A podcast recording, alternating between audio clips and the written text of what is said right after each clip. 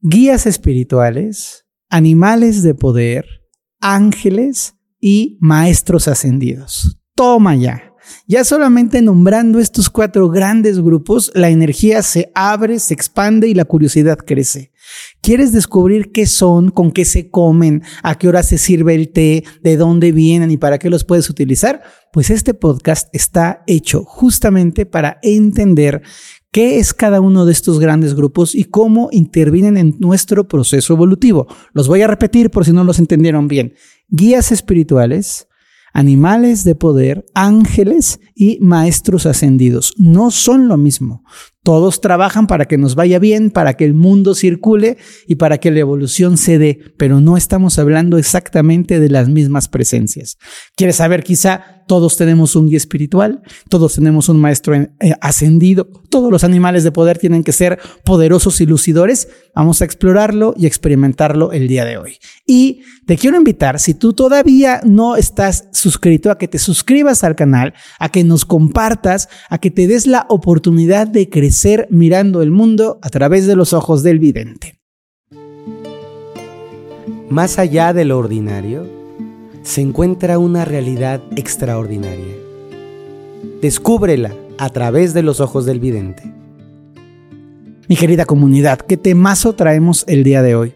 ¿Tú te has dado cuenta cómo a veces se mezcla y es como, híjole, San Miguel es ángel, arcángel, guía espiritual o la pollería que está en mi colonia? Pues hoy vamos a, a desmenuzar cada uno de estos grandes grupos. Y voy a empezar por los más elevados de todos, los ángeles.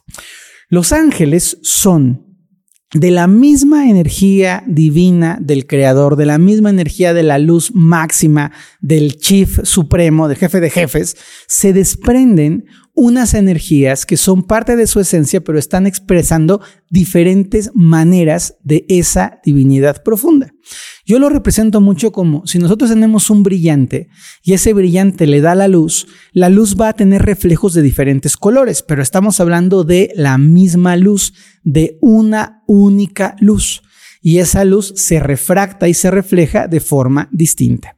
Entonces, los arcángeles son refracción de la misma luz original. Son siete. Aquí te voy a dejar un link porque ya hice un, un podcast sobre los, sobre los arcángeles para que los conozcas y cada uno está encargado de un despacho del universo. Entonces, hay algún arcángel que se encarga del tema de la salud, otro arcángel que se, que se encarga del tema del conocimiento y así se van diversificando.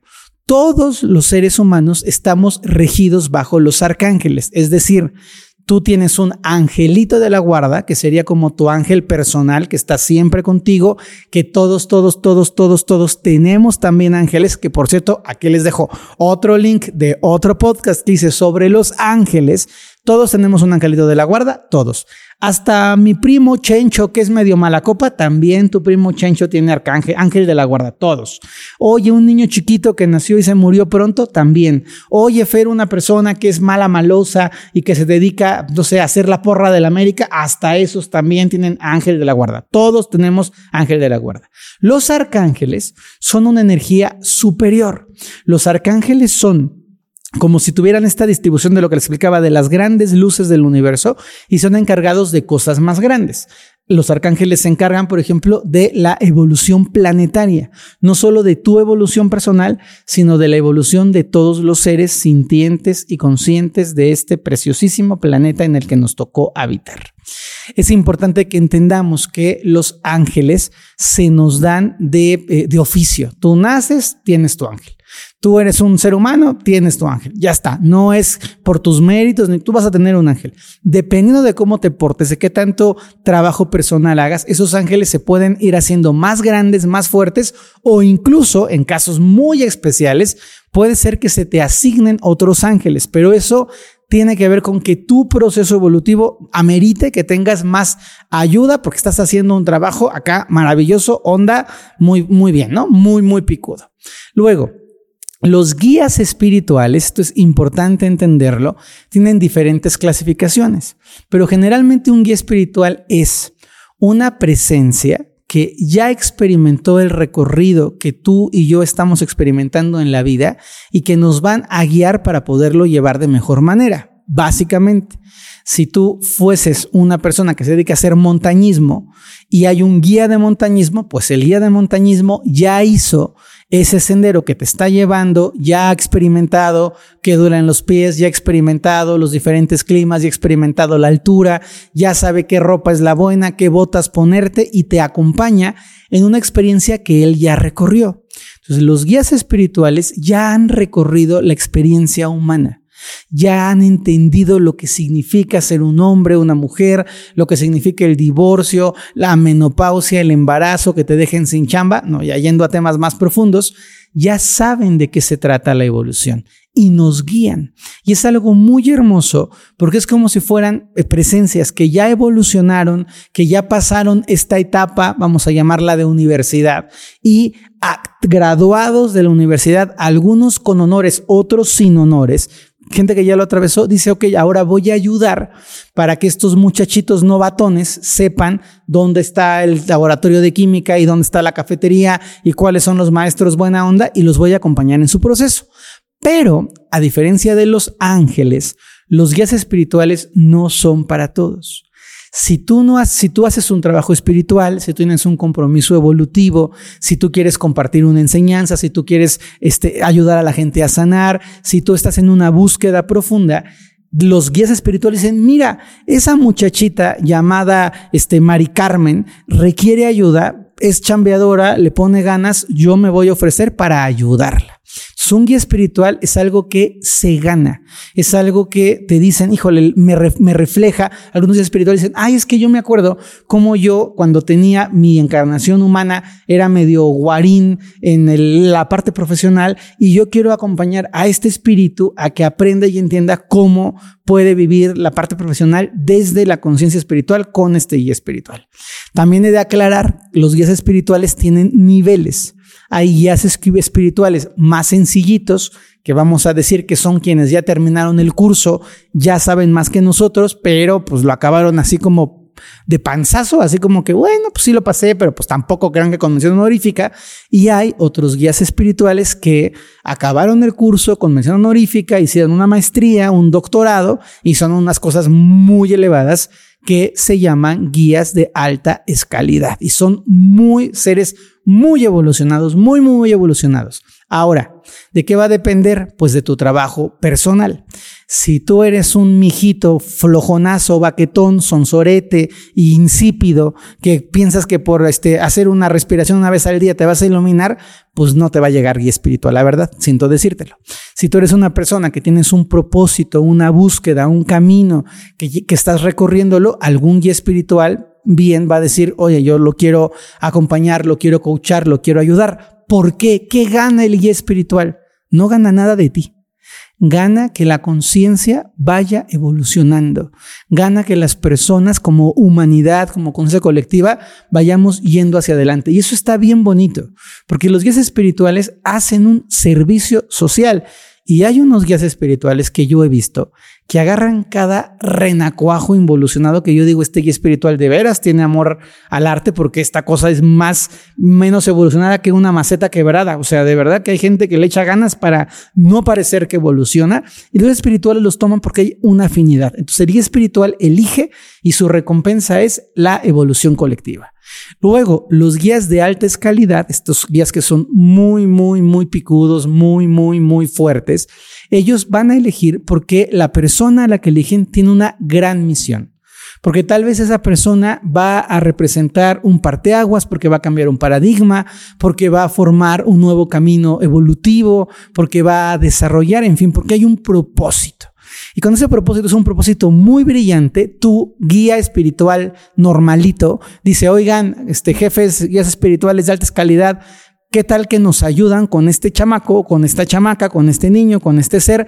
Porque trae un proyecto bien padre y requiere mucho punch. Entonces los guías espirituales de calidad dicen, yo me sumo y se suman a la persona por el proyecto, no por la persona. Es decir, no es que yo que me llamo Rosita por encantadora, mi guía espiritual quiere estar conmigo. Mm, no. Y tu guía de alta calidad, menos. El guía de alta calidad no está pensando en Rosita está pensando en el proyecto, está pensando en el bien que se puede hacer, está pensando en la manera en la que lo que tú estás haciendo puede sembrar o puede ser un agente de cambio. Y ahí interactúan con nosotros. Ellos nos escogen, se van a tratar de comunicar, se comunican a través de sueños, a través de símbolos, a través de imágenes.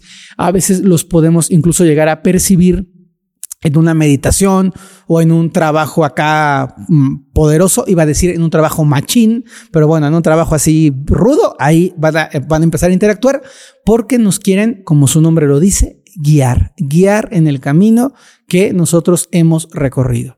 Oye, Fer, como en Amazon, en cuanto me sale un guía espiritual, pues ¿qué crees, mi rey? No se compran en Amazon. Aunque tú lo quieras pedir, tengas tarjeta Nimbus 5000, este American Express Black, no funciona porque los guías espirituales eligen. ¿Cómo saber si tienes un guía espiritual? Porque hay una conciencia que trata de comunicarse contigo. No estoy hablando de un extraterrestre, por favor, aterricemos. Estoy hablando de de repente algo en tu intuición te dice, es por acá, de pronto escuchas como una voz que te está diciendo, bájale o súbale o modúlale o lo que sea, de repente estás sintiendo o estás percibiendo que algo dentro de ti como que se despierta y como que empiezas a ser cada vez más consciente de la vida, cada vez más consciente de lo que ocurre. Que por cierto, a la gente que no está suscrita a Spotify, estamos una, hicimos una meditación bien bonita para despertar la intuición, una afirmación y una meditación. Si quieren, váyanse, suscríbanse y ahí la pueden escuchar porque hay material que solo estoy grabando para Spotify. ¿De acuerdo? Bueno, entonces ya queda claro lo de los guías espirituales, cómo nos ayudan. Luego, los animales de poder o los seres totémicos se parecen mucho. Un ser totémico, un tótem, es una energía que se encarga de cuidar a un clan, a una tribu o a un grupo de gente. Los seres totémicos son colectivos. Por ejemplo, Estados Unidos, su símbolo y su animal totémico es el águila. México, nuestro animal totémico es el águila. No es la misma águila. Ellos tienen una águila eh, eh, que se llama águila calva, tienen la, cabeza blanca y nosotros tenemos el águila mexicana, que es una águila distinta. Eh, Egipto, Egipto, uno de sus grandes símbolos totémicos es el halcón, que es el símbolo de Horus, ¿no? Y hay países en donde hay más de un símbolo totémico. Rusia, su símbolo totémico es el oso. España, su símbolo totémico es el buey. Y me pueden decir, ay, qué mala onda. No es mala onda, es su animal, el toro. Si quieren, no le decimos buey, le decimos toro, pero hay una, hay una parte en donde yo le veo más cara de buey al animal totémico de España que de otra cosa. Y esos animales totémicos sirven para proteger un clan, para proteger proteger un grupo, un grupo de gente. Muy a menudo están conectados con eh, animales, pero no necesariamente los seres totémicos son animales. Por ejemplo, el ser totémico de Japón es una mujer, es una diosa que se llama Amaterasu y es su gran tótem y es preciosa la energía. A mí en algunos templos en Japón encontrarme con la energía de Amaterasu me cambió por completo la vida. Es una deidad femenina, pero que representa al sol. Generalmente el sol es masculino y en Japón el sol es Amaterasu y es una energía de verdad maravillosa. Oye, Fer, ¿tú has platicado con guías espirituales, con seres totémicos? Sí, señor. ¿Y dónde platicas con ellos, Fer? Pues en muchos lados, ¿verdad? Yo de repente tengo ahí mis reuniones como de la CIA, pero espirituales, y ahí están, habitan. Oye, ¿por qué la gente común no los puede ver? Primero, porque están distraídos, porque andan pensando en las, en, las palomitas y en los pajaritos, en lugar de estar centrados en el espíritu. Y luego, porque hay que desarrollar una cierta vibración interior, una conciencia para poder conectar con la presencia de estos seres. Muchos países, muchos estados, muchos lugares tienen su animal totémico. Los símbolos más comunes de los tótems son los de los nativos norteamericanos de Canadá y de Estados Unidos. Seguramente han visto, sobre todo en Canadá, estas esculturas altas que se hacían con muchos animales, que luego tienen como un águila que abre sus brazos, que es bien bonito. Esos son todo el linaje de los seres totémicos que cuidan a ese clan, a esa tribu. La gente que vive en la Ciudad de México, que de repente no con, o en México, o que vienen de paseo y que no conocen bien la ciudad, nosotros tenemos un tótem canadiense original precioso, con energía muy bonita, en el parque de Chapultepec. Los invito alguna vez que tengan a visitarlo y ahí van a ver un tótem auténtico, auténtico a todo mecate en Chapultepec. Yo los he visto en Canadá que me ha impactado. También he visto seres totémicos físicos, o sea, de estos grabados en Nueva Zelanda, que también tienen sus tótems, son un poco diferentes, pero también son muy poderosos sus guerreros de Nueva Zelanda. Es bien bonita la, la energía y la experiencia. Luego, de esta misma línea sacaría los animales de poder. Los animales de poder son eh, animales espirituales, no es un perro físico, es un, es un perro espiritual que eh, la gente puede accesar dependiendo de su tradición o de su camino espiritual. Esos no es, no es el ángel que están dado de cajón, no, pero tú puedes solicitarlo si tienes una cierta iniciación en un trabajo personal.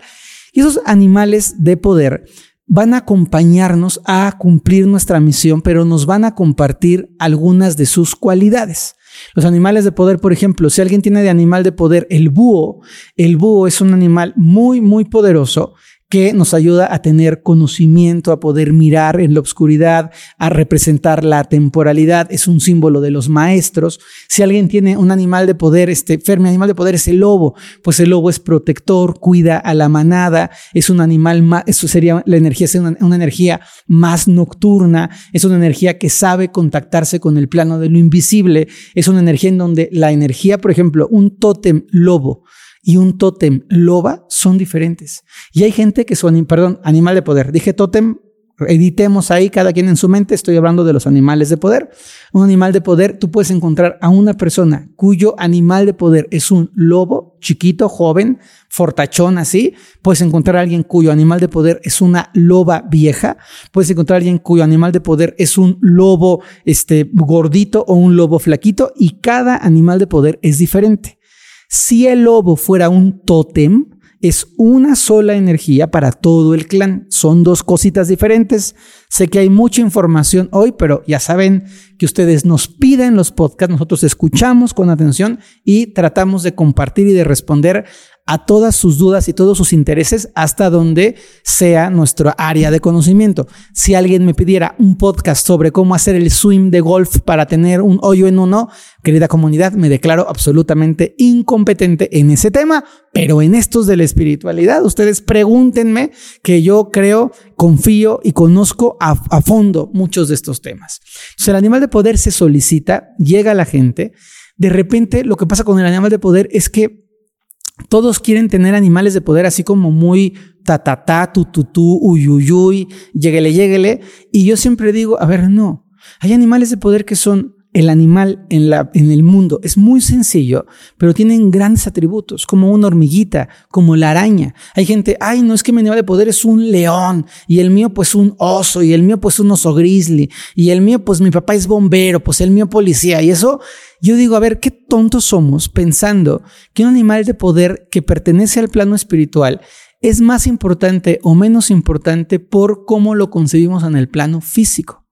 Hay animales de poder que son muy sencillos y hay animales de poder incluso que son muy femeninos, como la mariposa, como la libélula, como el colibrí. Y de repente, Fer y los chamanes, yo les puedo contar, bueno, no es el momento para que yo les cuente sobre mi animal de poder, porque procuro que los podcasts sean más abiertos, pero también de repente, si quieren saber sobre mi vida, podemos aventarnos un podcast así sobre 10 preguntas que le quiero hacer a Fer Broca. Si están buenas las preguntas, a lo mejor nos aventamos uno así para que conozcan más de, de, mi persona. Pero los animales de poder, chamanes muy poderosos, o sea, gente de verdad que tiene un grado de poder enorme. Su animal de poder, y recuerdo ahora a don Vicentito, su animal de poder es una cochinilla.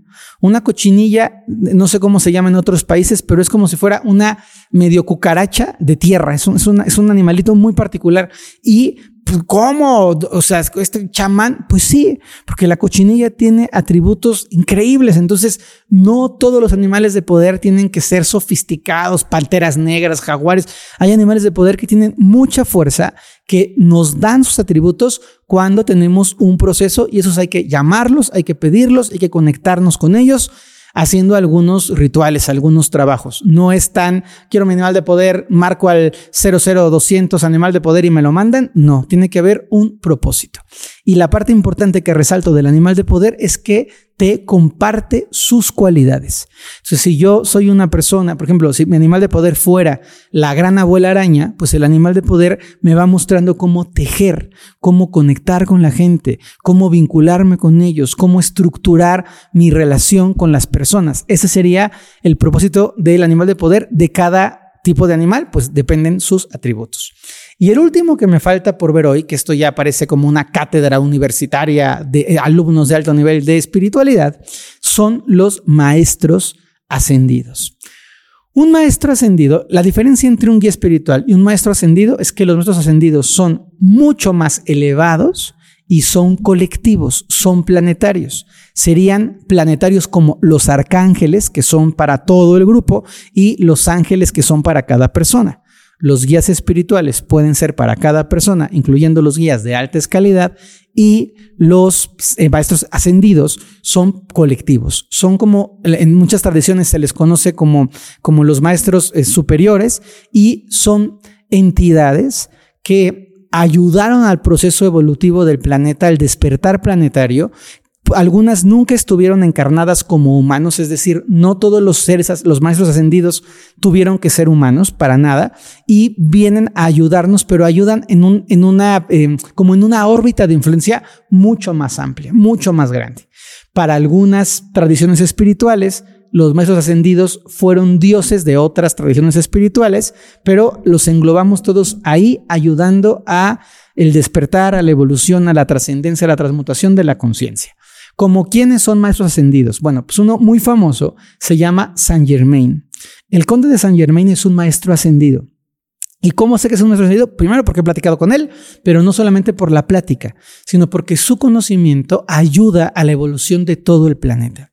Él es el encargado, el protector del rayo violeta, es muy importante su energía en relación a la transmutación y es una energía superior para todos, disponible para un chinito este, budista, para un cuate de Sudáfrica eh, católico, para una persona de Finlandia que cree en los espíritus de la naturaleza. Los maestros espirituales son para todos. No tienes que ser de su camino espiritual para que te haga caso. Otra de los grandes maestros espirituales que para mí es un gran regalo y un gran honor y una divinidad a quien yo respeto y quiero muchísimo es la diosa Kuan Yin. Kuan Yin es una maestra espiritual que nos enseña la compasión, que nos enseña el amor, que nos enseña la libertad. Hay maestros espirituales como Kutumi, maestros, hay muchísimos maestros espirituales, poco a poco se irán desvelando como el Moria, que son energías muy potentes y nos ayudan a todo el proceso evolutivo de la humanidad. Ahora, toda esta información maravillosa tiene que tener un uso. Y yo te diría, primero, hazle caso a tu angelito de la guarda. Aprende a conectar con ellos. No siempre, el, que yo quiero tener un eso espiritual. Sí, muy bien, bájale, bájale. No siempre más es mejor. No siempre más es más. Tenemos que aprender a entender que a veces lo que yo necesito es simplemente abrir mi corazón y escuchar a mi angelito. Luego, paso dos, si, si es tu camino, si te llama, busca tu animal de poder. Está padre, es bonito. Los chamanes ayudamos a la gente a encontrar el animal de poder. Ya sé que van a decir, Fer, haz un podcast sobre... Lo puedo hacer, pero encontrar el animal de poder requiere una experiencia directa, un trabajo, un fuego, un acto de conciencia, una ofrenda. Es un rito bien bonito, la verdad está bien padre, que, que se puede hacer, ¿no? También tu guía, tu guía espiritual, pues más bien te diría, chambea en el camino espiritual y el guía de una forma natural va a bajar a buscarte. Trabaja contigo, trabaja en tu interior y vendrá. Un guía de alta calidad, pues que, que tu proyecto sea un proyecto que amerite que venga el guía espiritual. Tu tótem, averigua. Estos tótems son colectivos y si tú le piensas un poquito, oye Fer, es que yo soy chileno, pues en Chile el tótem de Chile es el cóndor. A veces son los, lo que llamamos los animales sagrados, ¿no? En el mundo incaico había cuatro animales poderosos, cuatro animales de poder. Habrá que ver en qué región eh, aplica cada uno de estos animales. Pueden ser animales marinos, pueden ser animales terrestres, pueden no ser animales y ser seres superiores también, se vale. Son tótems, son los protectores. De repente, cuando la gente es así como muy católica, yo digo, a ver, la Virgen de Guadalupe como entidad energética es la Virgen de Guadalupe, los, cristianos la entienden perfecto, pero es un ser totémico, porque está cuidando a toda América. El señor Santiago de Galicia es un ser totémico, es un protector, es un protector real, es una energía real que está custodiando, que está cuidando. Entonces hay que ir indagando ahí para entenderlo. Y los maestros ascendidos llegan a nosotros cuando nosotros estamos con la energía y el corazón abierto. ¿Qué te quiero decir? Esto no tiene nada que ver con tu fe religiosa. Tú practica tu religión, confía en lo que tú crees, maravilloso. Solo ábrete a saber que en el mundo espiritual hay muchas presencias bonitas, luminosas, que quieren lo mejor para ti y para todos, que están buscando encontrarte, que están buscando contactarte. ¿Para qué? Para que tú evoluciones bonito y para que ayudes a este universo maravilloso a caminar hacia la luz. Les mando un abrazo grandote. Yo soy maestro espiritual de este plano y por lo pronto, si ustedes quieren y me regalan la oportunidad, yo les sigo mostrando este caminito bonito de vivir espirituales, de vivir felices, de vivir bonito y de vivir aquí. Luz y bien, querida comunidad.